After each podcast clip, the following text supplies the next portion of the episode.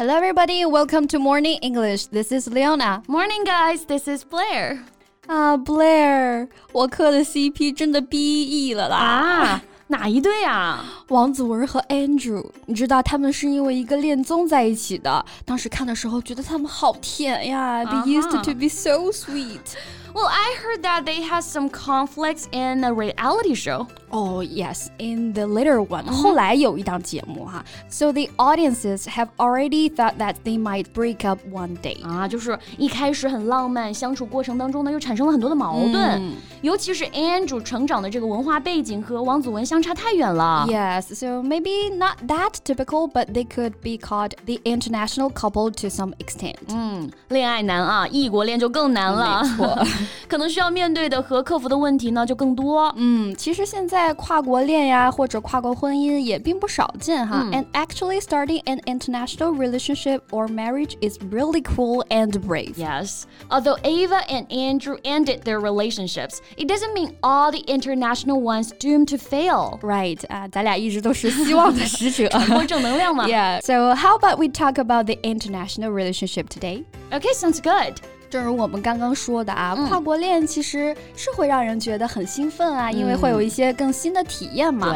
But at the same time, there are so many things that are new and different, interesting and challenging. 没错，当然就是有两面性的嘛。So it's not a perfect fairy tale。哎，童话里都是骗人的啦。那 fairy tale 就是童话的意思啊。教各位男同志啊一句彩虹屁。嗯 She was like a princess in a fairy tale。她就像童话里的公主啊。对。哎，虽然做不了童话里的公主吧，但大家还是想拥有童话般的生活，尤其是在婚礼的时候，对吧？So for example, they had a fairy tale wedding。哎，一个童话般的婚，对，童。童话般的婚礼啊，那这里的 fairy 和 tale 中间加了一个连字符，所以可以用作一个形容词。嗯，很梦幻啊。嗯、But I have to say, get your head out of the clouds，不要只抱有美好的幻想啊，一下就被拉回现实了啊。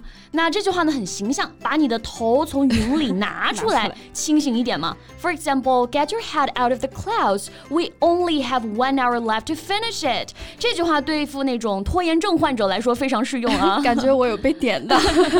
so if you dream a fairy tale international relationship and about to dip your toe into the topic, you'd better know more about the pro and con. 嗯，那尝试之前还是要谨慎了解嘛。嗯、那这里的 dip your toe into something 表示的就是小心的去尝试、去探索。嗯、dip D I P 它的意思是浸。 蘸，就比如说吃饺子蘸醋啊，那个蘸。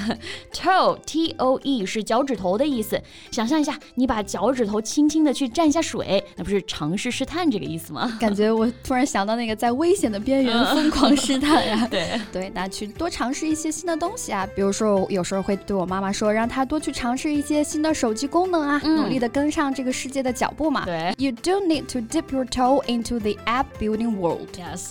So for international couples, the first challenge might be the language barrier，、嗯、对吧？异国情侣他们要面对的第一个挑战应该就是语言障碍了。 Right, language barrier 啊、uh,，barrier 就是障碍、壁垒的意思、嗯、，like trade barrier，贸易壁垒，我们经常说的。For example, if the trade barrier is broken, gradually country economy is more free。对，这属于是一种无形的壁垒了啊。嗯、那我们游山玩水的时候，经常会听到，哎，一座山或者一条河形成了一道天然的壁垒。对。Like the Yangtze River is a natural barrier to the northeast. Actually, language barrier can be broken gradually only if you start to learn the language. 嗯，其实语言的障碍还是通过学习啊，至少可以减弱一些的嘛。没错，嗯、那更加根深蒂固的还是文化背景方面的差异啊。嗯、我就记得王子文和 Andrew 因为做饭的时候，哎，王子文说了一句“给你做一道菜 ”，Andrew 就不太开心了。 Yeah, I remember that. Andrew is more like Western people. 对，They express their emotions openly and directly. Right, and they give preferences to the individual. So they don't like someone say, "I do this for you." 哎，这个给你做，好像让他觉得有负担一样。 Yeah, but actually, it's not Ava's fault either. Yes. So we can't blame any of them because they just adhere to their own principle, which they thought are right. 就都只是坚持自己认为对的那个原则而已，对吧？所以很难说谁对谁错吧。哎，对，可能就是太过于坚持了吧。没错 Adhere to 啊，意思就是坚持、拥护。比如说一些很有原则的人啊，She adheres adhered to her principles throughout her life。对，那再比如我们说到文化差异的时候呢，嗯、会有些观念比较传统。嗯、Some cultures adhere to a more traditional concept when it comes to gender roles. Yes, maybe they would expect the woman to be a good wife and a good mom. Exactly. But people will not understand you when you plunge into a different culture. 尤其是当我们进入到另外一个不同的文化环境当中，其他人感觉没有办法理解你啊。对，因为其实相对来说啊，反而你是 那个跟大家不太一样的。嗯、so plunge into 意思就是投入到某件事情当中。没错，plunge 这个单词呢，它本来的意思有这个向下倒、猛冲的意思，嗯、所以 plunge into 就可以表示直接的跳入。For example, he plunged into the river to find his ring 啊，扎一个猛子，哎，这种感觉啊。对啊，可以扎一个猛子进水里啊。嗯、当然，我们可以一头扎入到工作当中啊，或者是一些需要忙的事情当中。So plunge into 还可以表示人投入到什么事情当中。For example, the company is planning to plunge into the commercial market. 那还是希望大家不要这么猛的一头扎进去了啊。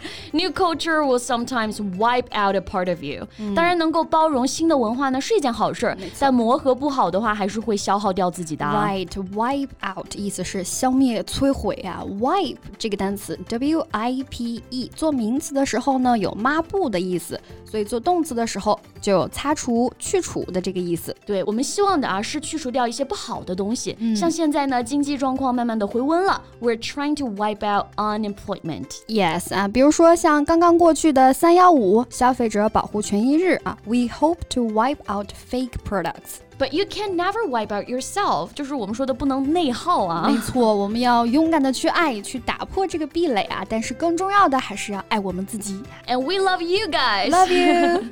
okay, so this is all the time we have for today's podcast. And welcome to Leave Your Comments. So thank you so much for listening. This is Blair. This is Leona. See you next time. Bye.